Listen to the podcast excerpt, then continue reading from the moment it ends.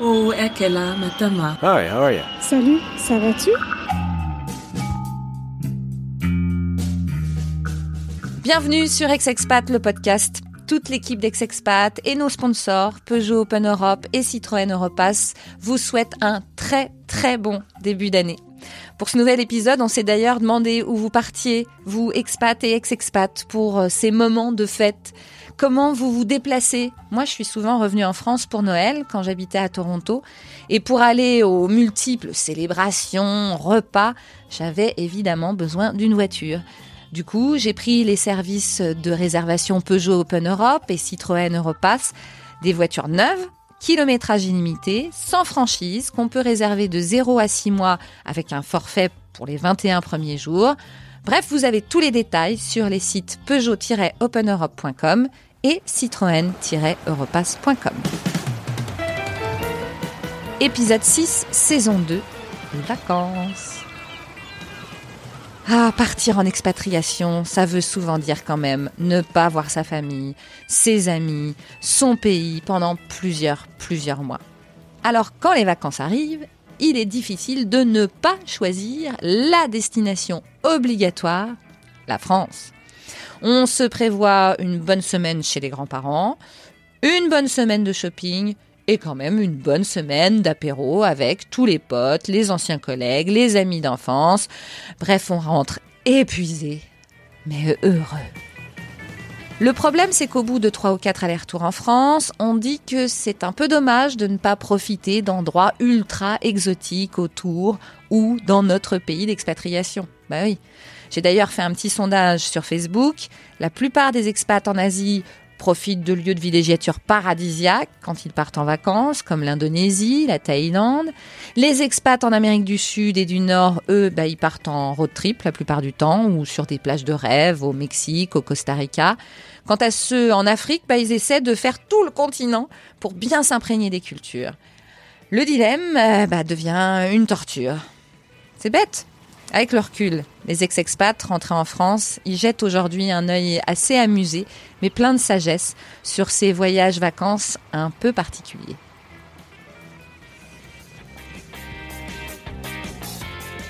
Pauline n'est pas partie loin hein, lors de son expatriation, Londres.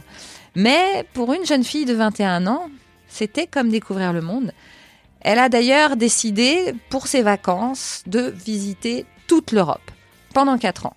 Depuis son retour, c'est sa propre ville qu'elle visite, Paris, comme une touriste, même si elle a un travail. Bah oui, c'est difficile de retrouver ses repères. Alors pour Pauline, autant vivre de perpétuelles vacances. Il se trouve que j'étais euh, journaliste en presse écrite à Paris et que, euh, encore une fois, un petit peu euh, le scénario classique, le, la maison d'édition fait face à une, une, vague de licenciements économiques et donc m'apprend à peu près aux alentours de Noël, donc plutôt sympa, m'apprend que, bah, à contre-cœur, ils vont devoir se séparer de moi, mais qu'ils seraient évidemment ravis de me garder en freelance. Et puis un jour, je me revois encore bosser euh, à côté de mon graphiste, puis je reçois un email euh, d'un mec qui me dit euh, Salut Pauline, est-ce qu'un job à Londres t'intéresserait? À l'époque, moi j'avais pas tellement d'agenda, je m'étais dit Bah on tente et puis on verra bien, mais ouais. je m'étais pas trop posé la question de savoir combien de temps je resterais là-bas. Et donc, bah six mois, un an, deux ans, trois ans, quatre ans. Et puis en fait, au bout de quatre ans, bah hum, Londres a beau être une ville absolument géniale, bah tu te rends compte que bah tu vois peu tes proches. Et puis en fait, il se trouve qu'en septembre complètement par hasard, la vie fait bien les choses. Les films de cinéma sont quand même un petit peu inspirés de la vie. J'ai rencontré quelqu'un euh, à Londres, mais un, quelqu'un qui vivait à Paris. Donc euh, coup de foudre absolument incroyable, enfin le, le truc euh, qui a priori n'arrive qu'aux autres. Donc voilà, ma sœur a accouché en novembre et bon, euh, ça commence à faire beaucoup. T'as pas été là pour la grossesse, moi c'était, enfin voilà, m'a proposé d'être la marraine. Puis écoute, j'ai envie d'être présente euh, ouais. pour pour la petite, j'ai envie de la voir grandir, j'ai envie d'être là. Et puis je crois que c'était en décembre janvier. Euh, on me propose un job à Paris. Donc euh, j'ai débarqué euh, un peu comme je suis partie en fait, euh, un peu du jour au lendemain. Et alors, ce retour depuis donc huit mois, il se passe comment? Est-ce que tu as repris tes marques? Parce que c'est quand même une bonne partie de ta vingtaine. Mm -hmm. C'est pas facile. Surtout que en fait, le job que j'ai accepté, au final, ça se passait bien, sans se passer bien. Donc je cherchais autre chose, j'ai trouvé autre chose. Donc du coup, quand je suis rentrée pour faire face un peu à cette, à cette vague d'angoisse, euh, de me dire, écoute, qu'est-ce que tu fous là? Je me suis dit, écoute, en fait, euh, c'est pas compliqué. Tu sais pas combien de temps tu vas rester à Paris, mais a priori, tu vas pas y faire ta life. Donc euh, prends-le comme une expérience comme une autre. Comme une autre expatriation presque. Exactement. En fait, j'ai vécu mon retour à Paris comme une expatriation. Ça nous amène au voyage. Pour beaucoup d'expatriés, beaucoup de nos vacances, c'est quand même de revenir à la maison voir les parents. Et en général, bizarrement, on ne vit pas du tout les vacances de la même manière qu'on ne vit le vrai retour. C'est-à-dire qu'en vacances, quand on est là, on croit que ouais, bah, il y aura pas de problème quand on reviendra. En fait, c'est une semaine, tout le monde est sympa avec toi. Bon, donc il y a une grosse, grosse différence. Mais est-ce que D'abord, ça a été ton cas de revenir le plus souvent voir euh, ta famille, ou est-ce que, au contraire, tu t'es dit, je suis pas si loin que ça, j'ai le temps d'aller visiter ailleurs? Le, fait d'être à Londres et en plus de me mettre en couple avec euh, un Canadien qui lui euh, a découvert l'Europe avec des, des, grands yeux d'enfant émerveillés parce qu'il me disait mais tu te rends pas compte nous on est Amérique du Nord tout tout est hyper loin c'est grosso modo la même culture et encore c'est des, des pays qui sont pas très vieux donc on n'a pas tous ces bagages là donc toi, tu le savais, mais en même temps, on est habitué. Exactement, on est habitué. Et finalement, en fait, on oublie la chance qu'on a. Et en fait, euh, le fait d'être à, Londres et en plus avec lui, Londres, c'était aussi une période où j'ai énormément bougé, mais en Europe. Euh, je pense que je l'aurais pas fait euh, si j'étais restée à Paris ah ou même si j'étais partie ailleurs. Pas comme ça, pas avec un appétit aussi grand. Ça a été une période absolument géniale. Enfin, je voyageais quasiment tous les mois. Et euh, je me suis rendu compte que, bah, en fait, euh, Londres, bah, il y a cinq aéroports ou six, je sais plus, mais grosso modo, c'est facile, euh, ça coûte pas très cher. En fait, c'était devenu une routine. Je prenais l'avion comme je prenais le train ou la voiture. Et t'es allée où du coup? Je suis allée, je suis allée dans les fjords en Norvège. Je suis allée, je suis allée en Écosse, à Édimbourg. je suis allée à Copenhague. Et en fait, si tu veux, c'était, ça faisait tellement partie de moi, en fait, le voyage, le fait de bouger, même pour 2-3 jours, une semaine, pour euh, aller prendre des photos. Et...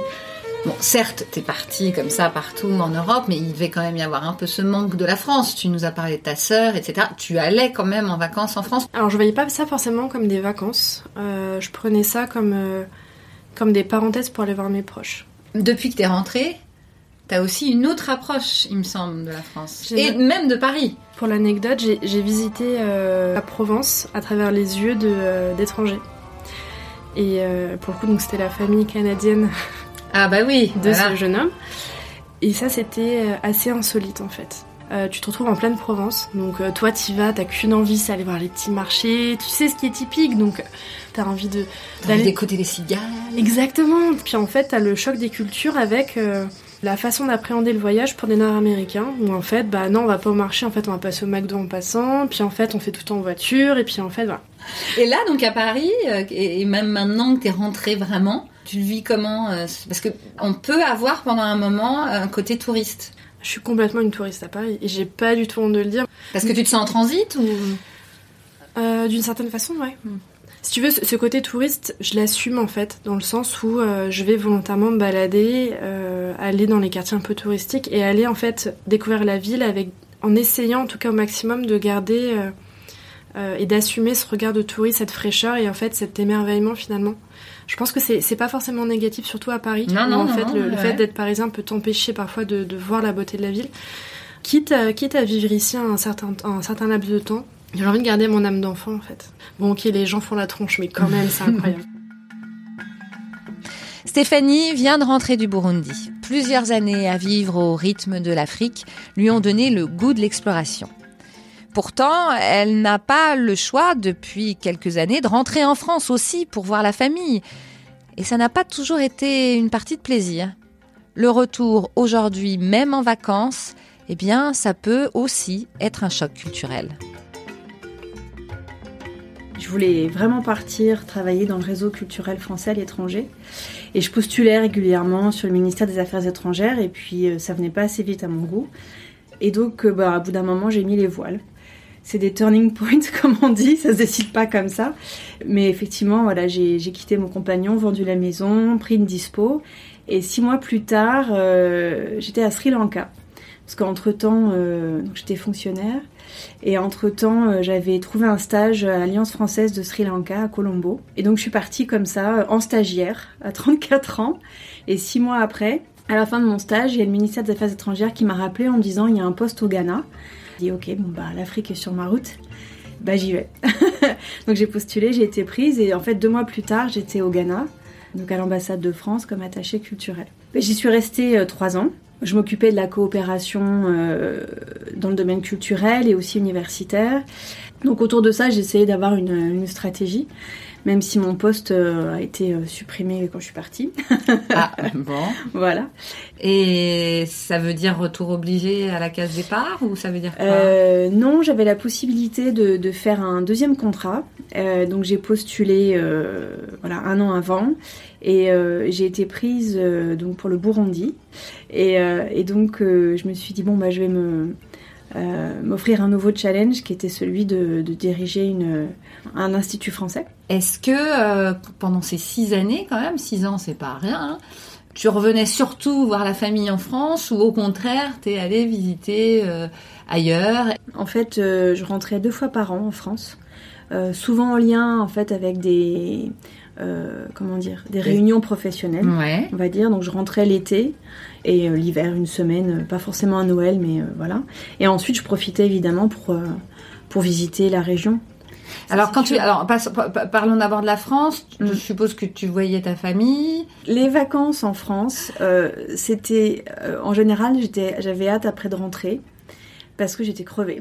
D'accord, c'était trop. Ben, en fait, oui, justement, euh, comme j'étais célibataire, euh, ben, c'est moi qui me baladais. Donc j'avais déjà fait 8000 bornes et euh, je faisais le tour de France. Donc je prenais le train, j'allais jusqu'au fin fond de toutes les campagnes, train, bus, euh, avec ma petite euh, valise.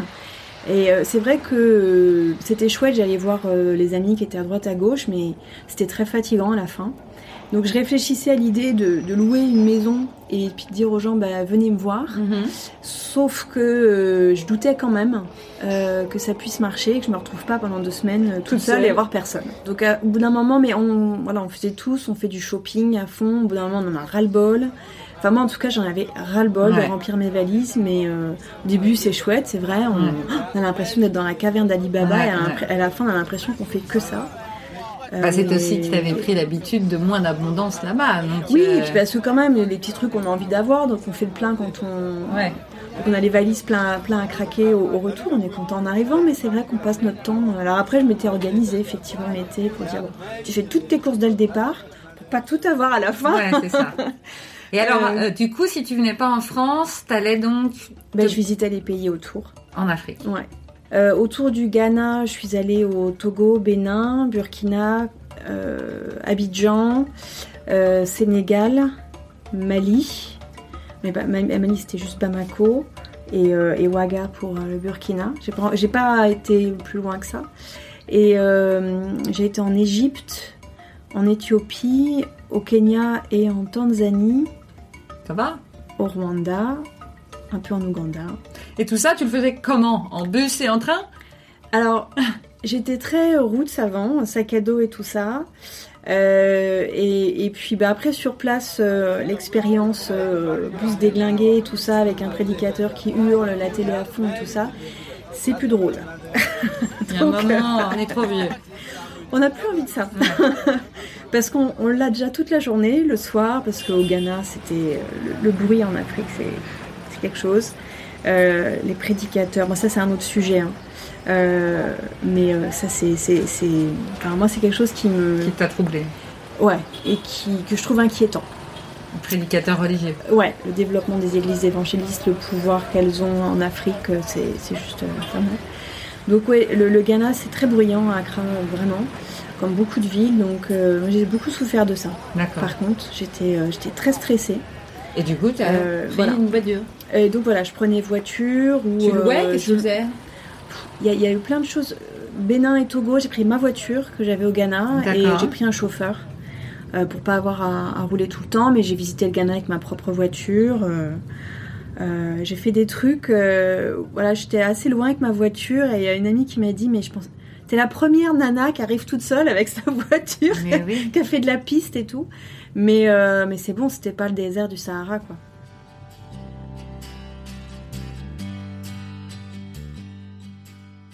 En s'installant aux États-Unis, Valentine n'aurait jamais, mais jamais cru qu'elle deviendrait si américaine dans sa façon de vivre. Elle s'est totalement fondue dans cette expérience d'expatriation au point de presque refuser de rentrer en France en vacances pour profiter totalement de cet Eldorado américain. En fait, tout s'est décidé en, en un mois. Euh, mon mari a eu l'opportunité de travailler à Washington. Et donc en un mois, on a dû se dire oui, ok, on part, faisons-le.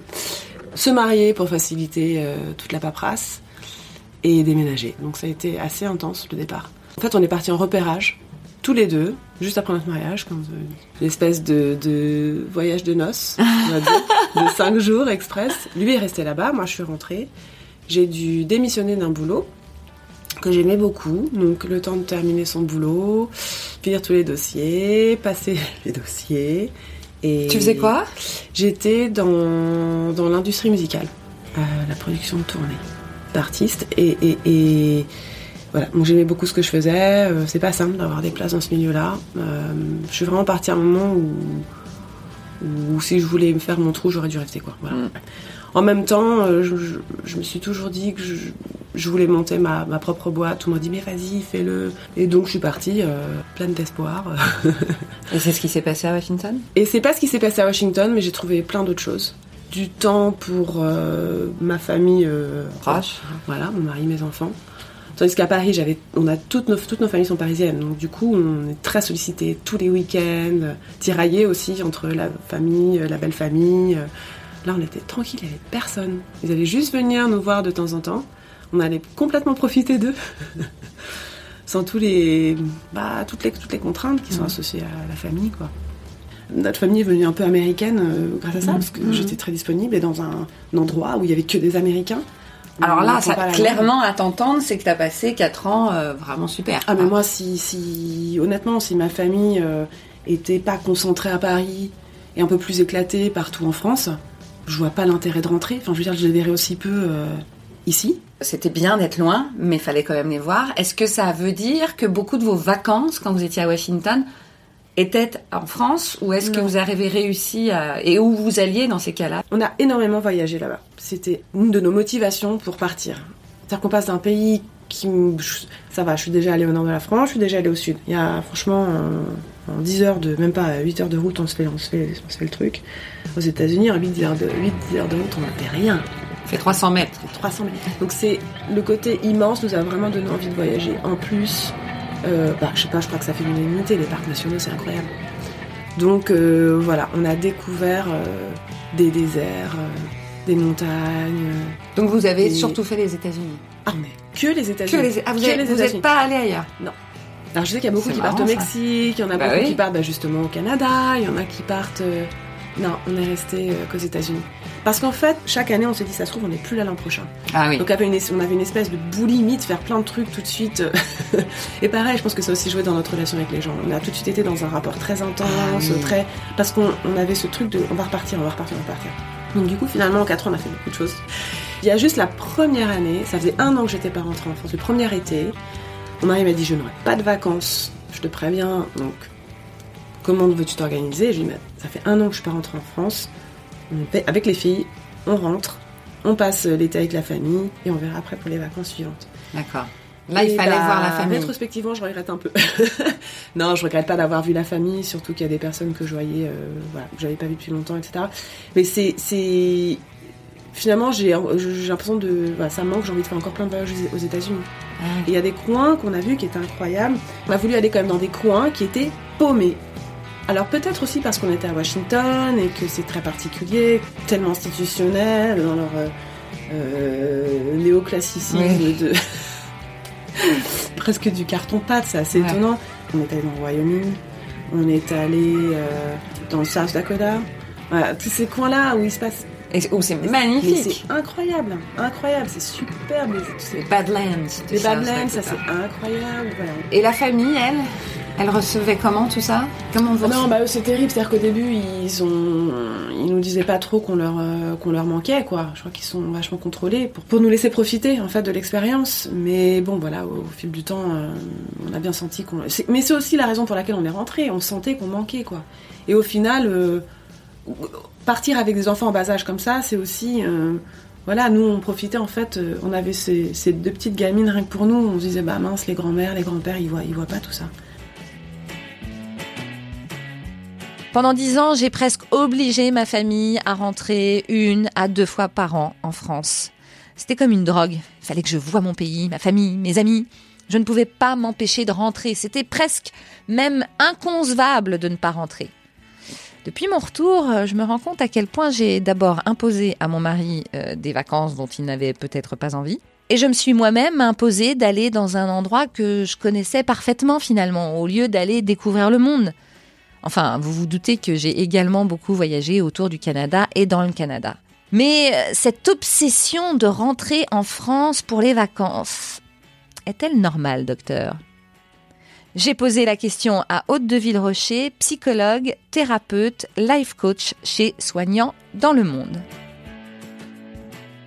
Moi, ce que j'ai pu observer, c'est que des personnes qui sont là au long cours et qui finalement leurs enfants euh, qui vont être élevés totalement à l'étranger ont vraiment un énorme souci de rentrer l'été parce que c'est le bain culturel qu'ils peuvent proposer euh, à leurs enfants pour leur laisser un pied euh, en France et dans la culture française. Et puis bien sûr, en lien aussi avec euh, leur euh, nécessité de qu'ils connaissent leur famille.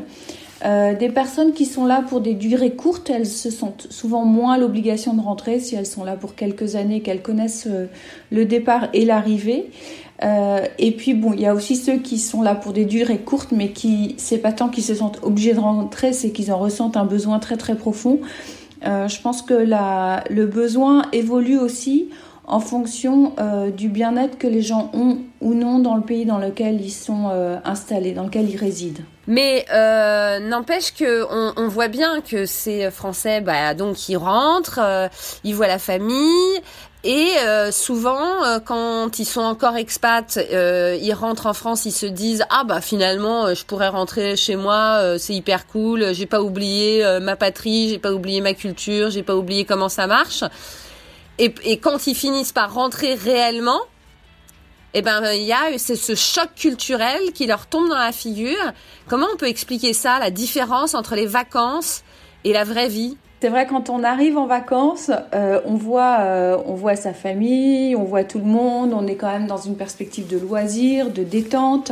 Euh, et lorsqu'on revient, ben, on reprend nos obligations aussi, que ce soit euh, scolaire, professionnel, la nécessité d'installer aussi sa famille, donc de trouver un logement, de, de se remettre à jour euh, administrativement. Et donc là, ça fait quand même un cumul de tâches, euh, souvent un petit peu ingrates, qui, qui viennent un petit peu briser le, le rêve du retour. Donc ça, c'est un aspect. Euh, L'autre aspect aussi, c'est que euh, finalement, le, retour nous met aussi en face du changement qu'on a vécu pendant plusieurs années, tandis que les personnes qu'on retrouve, elles, souvent ont été relativement statiques et n'ont pas autant changé. Donc ça crée aussi un gros écart. Euh, qui, est culturel ou en tout cas qui est évolutif de la personne, dans le développement de la personne. Euh, le, dernier point aussi, c'est que les raisons pour lesquelles on a voulu rentrer euh, ne sont pas forcément réunies au moment où on est là. C'est qu'il y a une part de rêve, d'imagination, que c'est l'herbe est beaucoup plus verte ailleurs.